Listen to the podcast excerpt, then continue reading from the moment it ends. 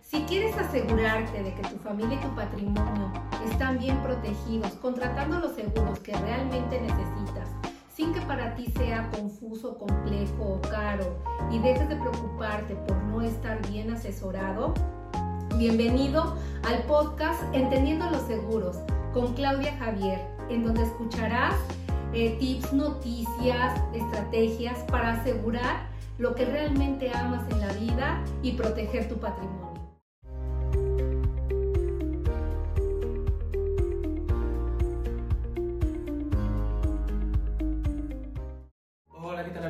Estoy aquí con Claudia Javier, agente profesional de seguros, en este primer episodio del podcast Explicando los Seguros, en donde pues vamos a hacer que sea más sencillo para que el público en general entienda los enormes beneficios de estos seguros. Vamos a entrar de lleno. Pues Podemos decir que como sociedad, sobre todo en tiempos contemporáneos, hemos desarrollado distintas herramientas para prever las potenciales catástrofes que pueden existir fuera de nuestro control, ¿no? Como lo que los estoicos decían que era algo que está fuera del control humano. Entiendes un desastre natural, algún accidente, cosas por el estilo que pueden afectar nuestro patrimonio. Y pues es bastante trágico, según el financiero, eh, únicamente 5% de las personas que en tiempos recientes han sido afectadas por huracanes, terremotos, explosiones volcánicas como la que vimos en España, solo 5% de esas personas tienen un seguro, además del hecho de que pues no se garantiza de que ellos hayan escogido realmente eh, pues el seguro correcto, porque bueno pues como explicará aquí nuestra experta, es bastante importante entender cada uno de los distintos productos que ofrecen las aseguradoras, leer las letras pequeñas, pues para que sea óptimo. Y pues antes de continuar, por favor, eh, explícanos qué podemos entender por un seguro y cómo es que te da certeza de que estás protegido ante las adversidades. Hola a todos, pues muchas gracias por estar en el primer capítulo del podcast Entendiendo los Seguros. Y bueno, Oscar, ¿qué es un seguro y, y pues ¿qué, por qué te da certeza? Un seguro es un mecanismo de transferir el riesgo, es decir, cambiar incertidumbre por certeza.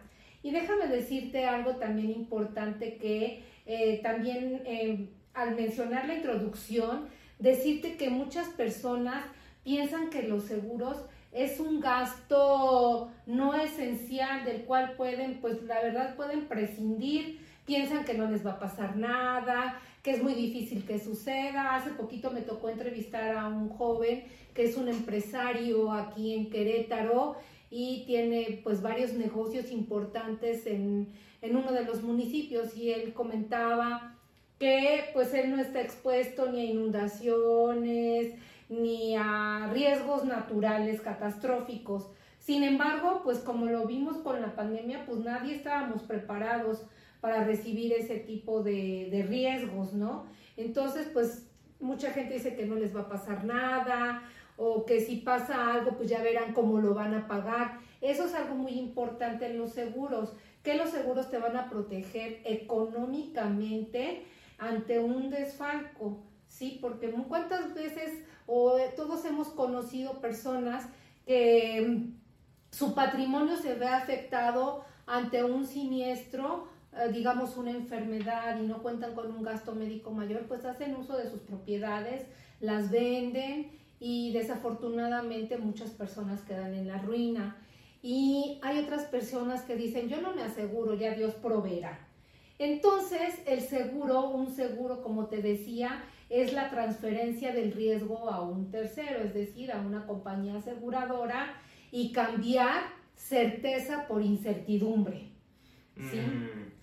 Excelente. Y ahora, bueno, pues vamos a entrar de lleno a lo que, pues, para muchos en México resulta ser un detrimento. Todos estos clichés, estas ideas que andan flotando ahí en el inconsciente colectivo, en general en México, en la sociedad occidental, sobre pues este tipo de productos en donde uno entra con un contrato con una gran compañía, ¿no? Y ya ves este tipo de... Ah, pues miedos que puede tener ah, la gente en relación a esta compañía solo le importa las ganancias o mm, va a hacer todo lo posible para zafarse de las eh, um, responsabilidades que firmó conmigo con esto de las letras chiquitas. A propósito, son complicados de entender. ¿Qué nos puedes decir para contrarrestar o cuál sería la respuesta de alguien que se dedica a los seguros ante estas ideas del subconsciente colectivo. Claro que sí, Oscar. Mira, existen, hoy, hoy vamos a platicar de cinco mitos, que son los más comunes, digamos, ¿no? El primer mito es, los seguros tienen muchas letras chiquitas y son complicados de entender. Déjame platicarte que a partir de, pues hace, ¿qué será? Hace 10 años, eh, todas las compañías aseguradoras, ya por ley, las letras pequeñitas ahora son letras grandes, resaltadas en negritas y, este, y bueno, son muy evidentes. Esas son las exclusiones, son los casos en los que por qué no te paga una aseguradora, pero esos están fundamentados por la ley. Además, para que sea entendible un contrato de seguro, también hay una sección como de, de términos en los que te hace más fácil comprender la póliza. Por ejemplo, mucha gente dice, yo no entiendo que es un deducible en el caso de gastos médicos mayores, un coaseguro. Todo eso lo vamos a encontrar en las condiciones generales de los contratos de seguro, que es tu póliza. Tu póliza es tu contrato de seguro y ahí están pues todas las condiciones que van a regir este contrato. Van a regir tus derechos y obligaciones como asegurado, así como los derechos y obligaciones de las aseguradoras. Entonces, realmente a las aseguradoras les conviene ser muy claras en sus contratos para que no haya este, pues, dificultades a la hora de que se registre un siniestro y se va a pagar este, ¿no?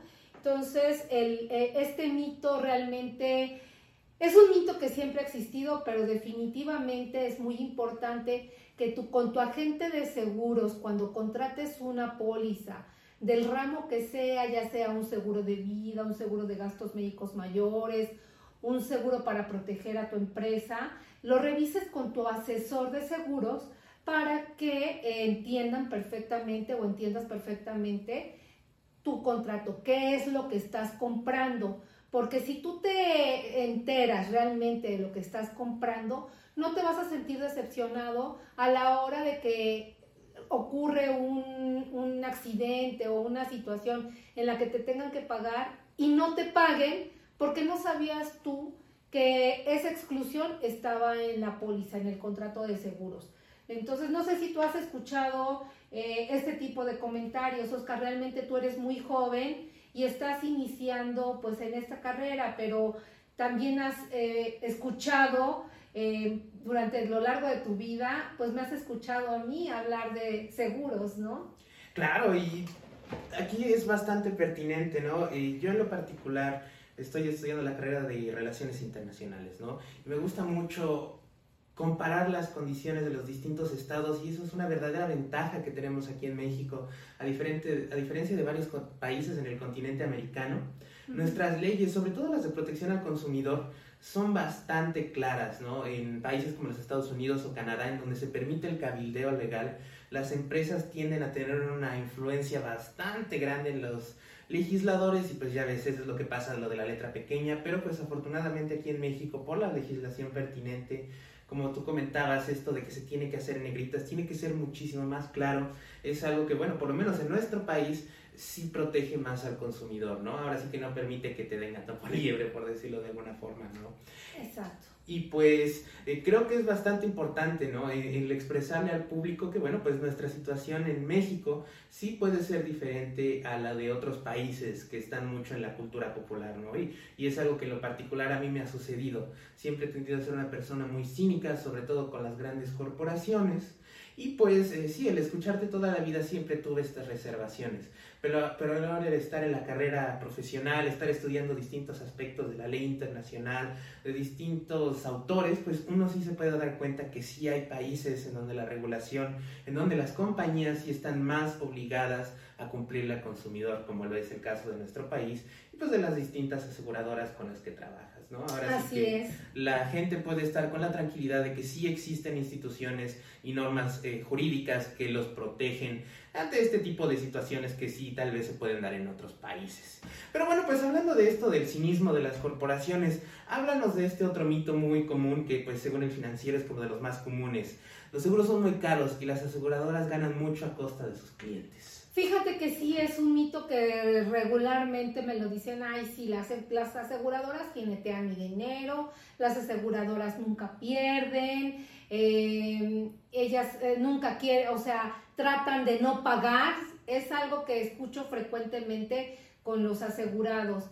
Y desafortunadamente es la falta de conocimiento de ellos porque, bueno, pues no hay una asesoría correcta y algo que también muy importante es que todos nos debemos informar, como les decía en un principio, los derechos y obligaciones, tanto de los aseguradores como de las aseguradoras, ¿no?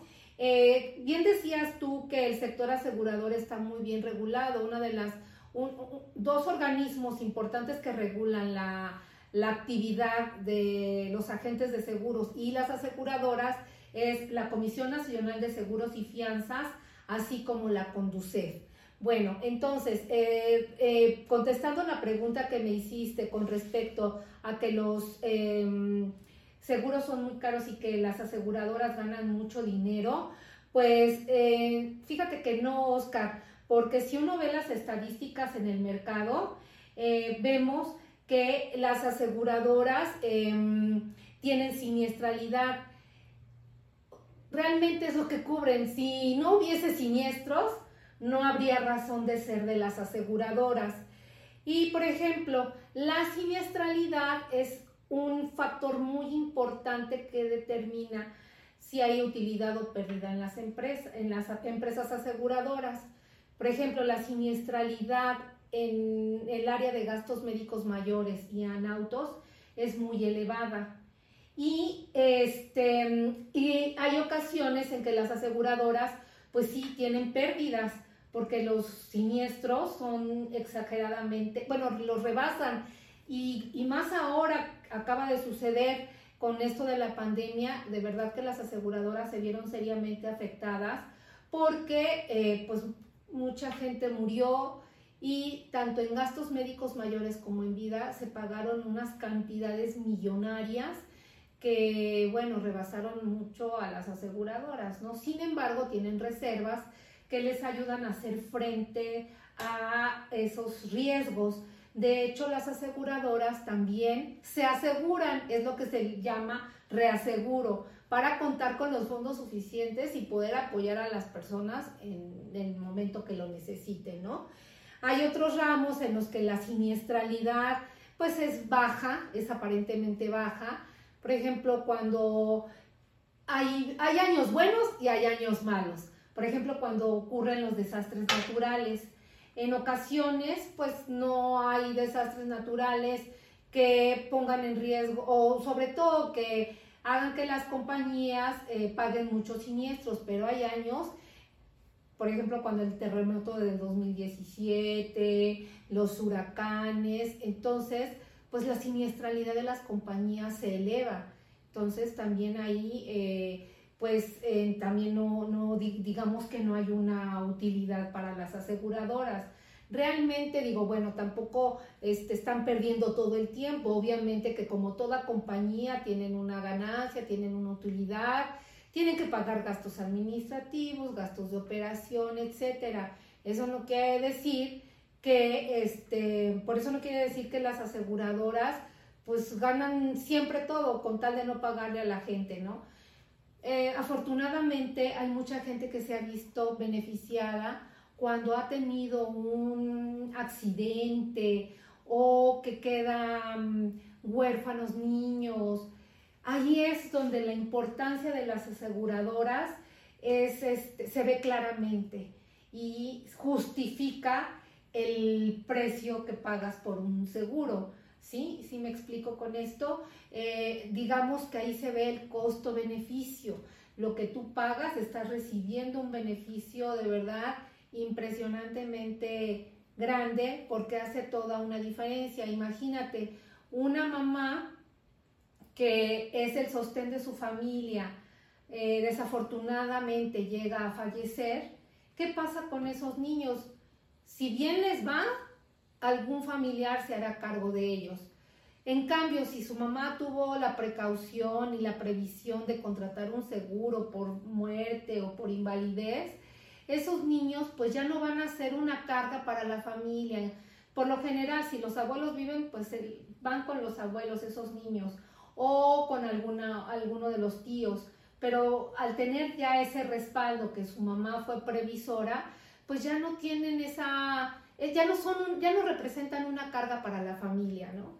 Entonces, eh, realmente lejos de ser eh, o lejos de ver a las aseguradoras como que son em, empresas eh, fraudulentas, es todo lo contrario, ¿no? Hay eventualidades también que las mismas aseguradoras eh, pues no, no, contemplan. ¿Y, qué pasó? O sea, sus, este, sus actuarios, eh, la gente que se dedica a, a, esta cuestión de riesgos, pues no previeron, por ejemplo, lo de la pandemia, vuelvo a repetirlo, ¿no? Entonces, realmente pues las aseguradoras es una compañía más que presta servicios, pero definitivamente cambian la vida de muchas personas, la vida, la economía y pues este mito realmente es un mito falso. Mm, entiendo y pues sobre todo eso es importante el transmitírselo a los consumidores, ¿no? A los usuarios, a las personas que potencialmente pueden ser beneficiadas por estos productos. El saber que pues como bien decías, hay distintos factores, pero que aún así existen estas instituciones como la Comisión de Seguros y Fianzas que protegen al consumidor y evitan que sucedan eh, pues, casos como los que llegamos a ver en las noticias en Estados Unidos, en Canadá, en la misma Europa, ¿no? donde muchas de estas compañías no están reguladas y pues tienden a eh, pues, ser eh, fraudulentas. Aquí en México sí está muy bien cuidado todos los ah, requisitos que una compañía tiene que cumplir para poder brindar estos seguros al público. Y bueno, pues eso es lo que podemos eh, tener como tranquilidad, el saber que pues además de que ah, pues la compleja, los complejos movimientos financieros que necesita una compañía grande para mantener un modelo de negocios en el que no solo le estén robando al consumidor, eh, bueno, pues podemos estar tranquilos de que el grueso de las aseguradoras con las que hemos trabajado y que pues obviamente las que han aprobado estas comisiones de seguros y fianzas y instituciones gubernamentales por el estilo, pues sí están respaldadas por todo este aparato. Y bueno, pues eh, también precisamente ahondando un poco más en todo este tema sobre, pues el clásico, eh, pues me atrevo a decir, cinismo que las personas en general tienden a tener en relación a corporaciones grandes, ¿no? Este mito del financiero que señala, las aseguradoras siempre buscan cómo no pagar. ¿Qué, ¿Cómo responderías a este mito?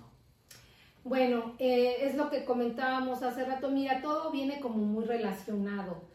¿Sí? Si los siniestros no existieran, pues no existirían las compañías aseguradoras. Eh, son su razón de ser, pues ahora sí que cubrir siniestros, ¿no? Em, eh, sin embargo, eh, la póliza es un contrato, como les decía, donde hay, este, perdón, donde existen derechos y obligaciones. Ahora, em, esto de que las aseguradoras no pagan, de verdad es un mito falso. Sí hay ocasiones que no pagan las aseguradoras.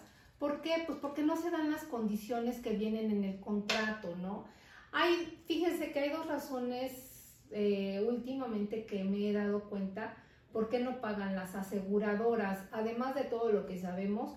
Uno es que dentro de las compañías aseguradoras, las, las personas que están dentro de la parte, las personas eh, que están pues en la parte interna de, las compañías, los em, eh, evaluadores de siniestros, estas personas muchas veces no tienen, em, no tienen el criterio suficiente como para emitir un fallo a favor del cliente. Eso es algo que yo creo que las aseguradoras deben de cuidar porque sí, su, su percepción es como muy limitada. Yo lo veo así, ¿eh? Y otra de las partes importantes por las cuales las aseguradoras no pagan es porque hay muchos fraudes para las aseguradoras. Por eso es que se han blindado demasiado al pedirte tantos requisitos para asegurarte. Fraudes como cuáles, los más clásicos son en los gastos médicos mayores. Muchas veces o anteriormente eh, metían muchos goles a las aseguradoras, ¿no? Por ejemplo, eh, declaraban en un informe médico, necesita una cirugía de nariz porque tuvo fractura, pero realmente muchas veces lo utilizaban para una cirugía plástica. Eso no está cubierto, por ejemplo, ¿no? O mentiras, ¿no? Hay gente que, eh, por eh, en los autos, cuando ya te hablan insistentemente, necesito que me asegures mi auto, muchas veces es porque tuvieron ya el siniestro, ya chocaron y no tenían póliza, entonces utilizan esa póliza para reportar el siniestro. Cosas así que, pues, eh, las compañías de seguros están expuestas a muchos fraudes, no solamente en México, esto es a nivel mundial. Entonces, pues las aseguradoras también deben de protegerse. Es porque también no pagan muchas veces porque la póliza no se encuentra vigente, no se pagó. Ah, esto me ha ocurrido varias veces em, en que los clientes olvidan pagar sus pólizas. Eh, yo como agente de seguros mi obligación es eh, mandarles con anticipación su póliza y estar al pendiente que ellos paguen su póliza. Pero muchas veces no lo hacen, no lo pagan y viene un siniestro y pues no les cubre porque no está pagada la, la póliza. O bien también este, me ocurrió de que eh, hace poco, cuando estuvo lo de la pandemia, uno de mis clientes, eh, al contratarme el seguro, no reportó que tenía hipertensión. Llega la pandemia, le da COVID, se interna y a la hora de que le están haciendo el diagnóstico para ingresar al hospital, declara que tiene hipertensión. Entonces, pues la aseguradora estuvo a punto de rescindirle el contrato. Sin embargo, bueno, pues como agente eh, busqué la forma en que por lo menos le cubrieran la parte que no tenía nada que ver con la hipertensión. Y sí, afortunadamente le cubrieron algunas, algunas este, cuestiones pero no, no todo se le cubrió lo que estuviera relacionado con hipertensión. Y bueno, pues la compañía estuvo a punto de cancelar el contrato.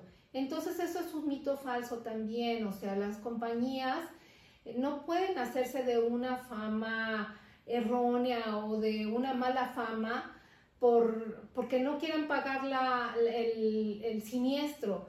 Es, como les digo, hay derechos y obligaciones en las aseguradoras para que pues, este, pues se paguen los siniestros.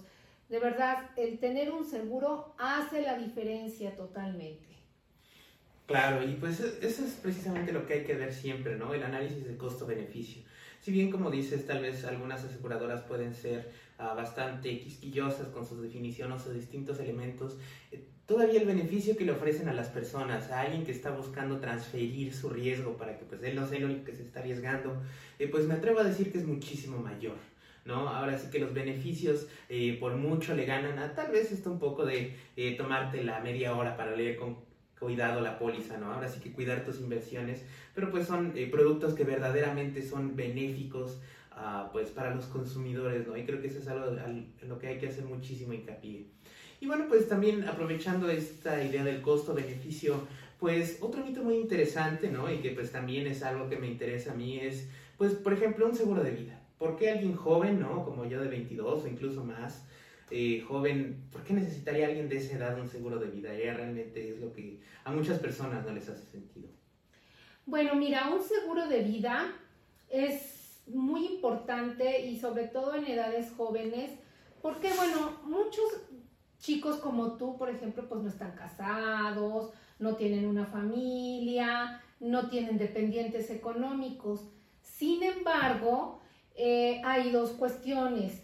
Una, empezar a ahorrar desde que estás iniciando tu vida profesional productiva es muy importante porque tú, al igual que muchos chicos de tu edad, no van a tener eh, las mismas prestaciones que actualmente ya se empiezan a cobrar, como es una pensión del Seguro Social o una pensión del ISTE. No, o sea, ustedes ya no van a tener eso. Entonces es muy importante que comiencen a, pues a manejar su, futuro, a, a prever, a tener visión de lo que van a hacer más adelante. Entonces, ¿por qué es importante contratar una póliza de vida? Porque esa póliza de vida puede tener solamente protección en caso Dios no lo quiera de fallecimiento o una invalidez total y permanente. Esto en los jóvenes pues sí es más riesgoso. Hay, muchos jóvenes que quedan inválidos por eh, un accidente automovilístico, cuando se les pasan las copitas o por la negligencia, pues quedan ya inválidos total y permanente durante toda la vida. ¿Y qué sucede? Pues es una, se convierten realmente en una carga para la familia, porque no son productivos y, este, y pues generan muchos gastos.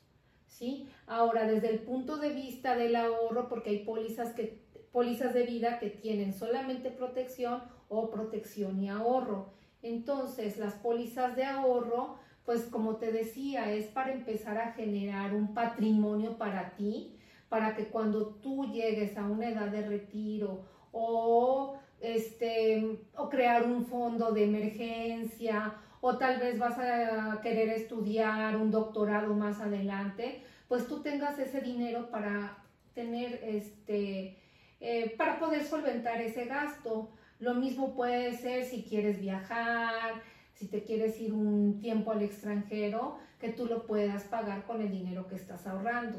Entonces, em, aquí estamos hablando de un seguro de vida con protección y ahorro. Por eso es muy importante que los jóvenes desde ahora empiecen a prever su futuro, empiecen, eh, como decía mi abuelita, no te quedes aquí mirando nada más, tienes que ver hacia adelante para que tú puedas generar, eh, pues, tu ser eh, el ¿cómo se llama? Discúlpame, tú ser este, el responsable de tu vida. Mm. Claro. Sí. Claro, claro, y eso es bastante importante y creo que también eso eh, denota la importancia, sobre todo en México, de tener pues eh, agentes de seguro más profesionales, que estén más involucrados en todo este proceso y que se tomen el tiempo precisamente de explicarle al cliente todo esto, ¿no? Y es también por eso que este podcast es tan importante, ¿no? Y por eso estamos tratando de esparcir esta información, precisamente porque pues eh, a las personas existe una tan amplia gama de opciones que les pueden ser un gran beneficio, que realmente no han permeado tanto a la cultura popular, al inconsciente colectivo como lo han hecho en países como Estados Unidos, ¿no? Donde las situaciones son diferentes y pues por eh, distintos factores históricos ahí la gente está más consciente, ¿no? Esto es algo que eh, pues puede ser de gran utilidad para un amplísimo número de personas, ¿no? Y pues eh, también nuevamente resalta la importancia de un buen Pero bueno, pues eh, pasamos al último mito eh, que tenemos aquí eh, anotado. ahora, existen algunas corporaciones, ¿no? En México no hay, no hay tantas, pero sí existen este tipo de corporaciones que le dan varias prestaciones a sus empleados, ¿no? Entonces, ¿cómo podríamos decir que alguien que ya cuenta con un seguro de vida, por ejemplo, como prestación en el trabajo, pues, ¿qué nos sería que ya realmente no necesita algún otro seguro? Pues mira, como lo dijiste, es una prestación. Realmente te está prestando eh, la empresa, tu jefe, digo, la compañía que es tu jefe, te está, te está dando una prestación, un seguro de vida en caso Dios no lo quiera que llegaras a fallecer, pues tus beneficiarios se ven este, protegidos, ¿no? Porque pues ya no van a tener el ingreso que tú puedas proveer. Pero es una prestación solamente cuando tú salgas de la compañía, esa prestación ya no está. Más bien es comprar tus propios seguros, tanto de vida como de gastos médicos mayores. ¿Qué sucede también muchas veces? Dicen, no, yo tengo la prestación en mi trabajo de un seguro de gastos médicos mayores. Y resulta que estando en el trabajo y tienes esa prestación, te diagnostican diabetes, por ejemplo, ¿no? Entonces, bueno, si te la cubre el seguro, te paga medicamentos, estudios y todo el tratamiento, pero resulta que eh, te despiden de esa compañía o decides irte a otra compañía en donde no hay una póliza de seguros o si la hay, tú ya vienes con una preexistencia. O sea, ya te dio una enfermedad que para la otra compañía que te está contratando y si tiene una póliza de seguros, representa una preexistencia. Entonces, pues ya esa preexistencia no te la van a cubrir. Hay, hay diferentes pólizas, ¿no? Hay, hay pólizas eh, colectivas en las que eh, cubren preexistencias declaradas, pero bueno, son las menos y lo que tienes que hacer es pues protegerte, o sea, al, al, tener una prestación de gastos médicos mayores en el empleo, hay compañías de seguros que tienen otras pólizas que les llaman conexión para que en caso de salir eh, de la empresa que tienes la prestación y te vayas a otro lugar, te puedan reconocer la, el padecimiento y te puedan eliminar periodos de espera. No sé si me explico con esto. La cuestión es de que una prestación en gastos médicos o en vida finalmente es una prestación, no es un seguro propio que te pueda seguir cubriendo, no te da la garantía de que pueda seguirte cubriendo posteriormente. Realmente iremos profundizando más a lo largo de estos podcasts acerca de, pues de, los, de los temas que estamos hablando, pero ya de una manera más específica. Entonces, eh, por eso es importante contar con seguros propios, porque estos que son prestación, pues es, son prestados nada más, o sea, realmente eh, te van a cubrir mientras estés trabajando y después te vas con tu, te, vas, ahora sí que sales de la compañía con tus cositas y pues también te vas con tu enfermedad y a ver quién te va a responder. Ninguna aseguradora, si no tienes esa conversión o esa póliza que te ayuda a, a, mantener tu lugar en otra compañía, pues te quedas ya con la enfermedad y, tú haces, y te haces cargo de esa enfermedad. Pues eso, es lo que ocurre con los mitos de, de los seguros. Espero que realmente esta información les sea de utilidad.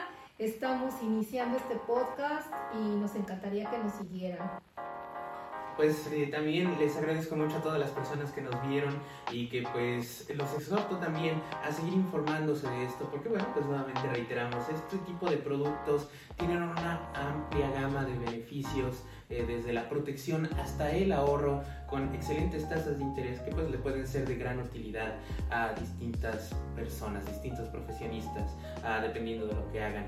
Y bueno, pues por ahora nos despedimos y los vamos a ver en el siguiente episodio de Explicando los Seguros. Hasta luego. Hasta luego.